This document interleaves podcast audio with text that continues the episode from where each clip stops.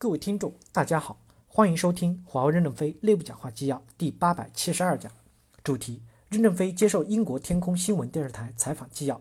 本文刊发于二零一九年八月十五日。接上文，记者提问：您刚才以卖车来进行类比，但这个问题比较宽泛，您会不会担心华为的设备被政府，尤其是集权政府所滥用，特别是大数据、人工智能相关的技术？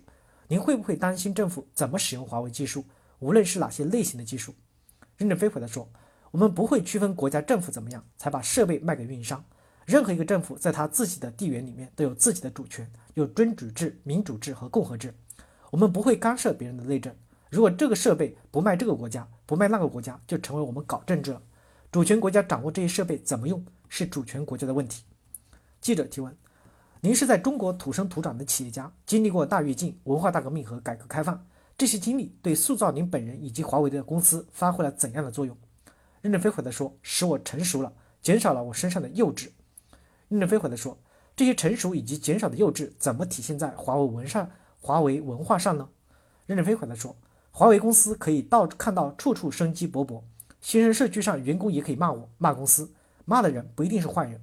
人力资源部要看他骂的好不好，对不对？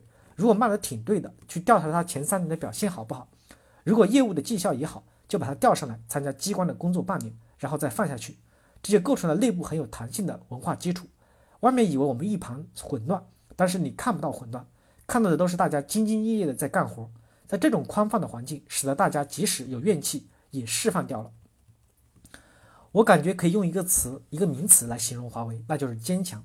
您谈到冲突时用了飞机的比喻，谈到山顶的比喻，坚强似乎是华为最值得称赞的特质。任正非回答说：“应该是的，在特朗普打击我们之前，华为应该是一盘散沙，因为很多的员工很有钱，不想离开岗位，不想去艰苦地区工作，规模也很大，我们已经快治理不过来了，公司摇摇欲坠。美国一打击我们就激活了，好好干的就上来，不好好干的就走人。特别感谢特朗普激活了我们的组织。”记者提问：“你还有什么话想对观看节目的观众说吗？包括新任的首相鲍里斯·约翰逊在内的英国观众？”以及全球各地的其他地方的观众，任正非回答说：“第一，我非常敬重英国这个国家。这几百年来，英国在工业革命中对世界做出了卓越的贡献。英国民族具有一定的扩张性，他把先进的文化、先进的工业带到了全世界。全世界三分之二的人口用英语，这就表明了英国对全世界做出了多大的贡献。如果没有语言的统一，就不可能实现现代化。所以，英语是世界上最通用的语言，是英国把工业化、先进的文化。”等各种现代文明元元素带给了全世界。第二，英国的最大特点是高度重视制度建设，对世界的历史进程的贡献非常大。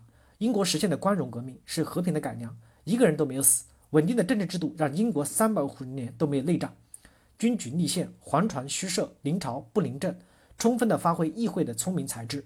英国式的发展向世界释放了新的模型。革命对社会损伤太大，不仅仅会死人，导致的矛盾可能几百年都解不开。我认为英国走的道路是非常成功的。英国讲的是规范，英国缺了一点是创新。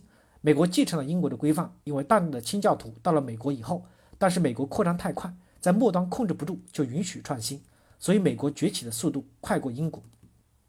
第三，英国应该成为信息时代世界振兴的榜样。英国的教育文化发展的厉害，但是人口比较少。面向未来，那就要重视人工智能在英国的发展。人工智能的发展，除了超级计算机和超级存储。你们可以买过来，更重要的是超速的连接，光纤网和五 G 的超速连接，这方面美国是有缺点的。美国大多用的是 cable 连接起来的，是低速的。如果美国建光纤网要达到新建水平，还要再投五千亿美金；建五 G 网还要投入很多。美国因为拒绝先进的五 G，给它的人工智能发展带来了很大的障碍。英国要抓住人工智能的发展时机，我们公司有图灵实验室，图灵是英国人，是八十年前的人工智能之父。另外，你们克隆的小山羊，如果电子技术和基因技术结合起来，是否是人类更大的一个产业呢？基因技术、电子、光子、量子、人工智能结合起来，未来的世界是什么？不可想象。英国要抓住历史机遇，用人工智能的方式克服自己人口少的问题，重新变成工业大国，这是非常有希望的。英国民族彬彬有礼、高文化、高素质，什么条件都具备。传统工业时代，大规模的工业制造无法用自动化、信息化来完成，导致产业的东移。要靠人口多的国家来完成。你们参观了我们的人工智能生产线，其实还只是初步的人工智能，对人工的依赖已经大大减少。英国应该振兴起来，成为全球的榜样，让大家相信，好好的发展生产，把大家的生活搞好，共同富裕，共同繁荣才是最好的目标。我对英国有良好的愿望，所以我对英国的投资很有信心。感谢大家的收听，敬请期待下一讲内容。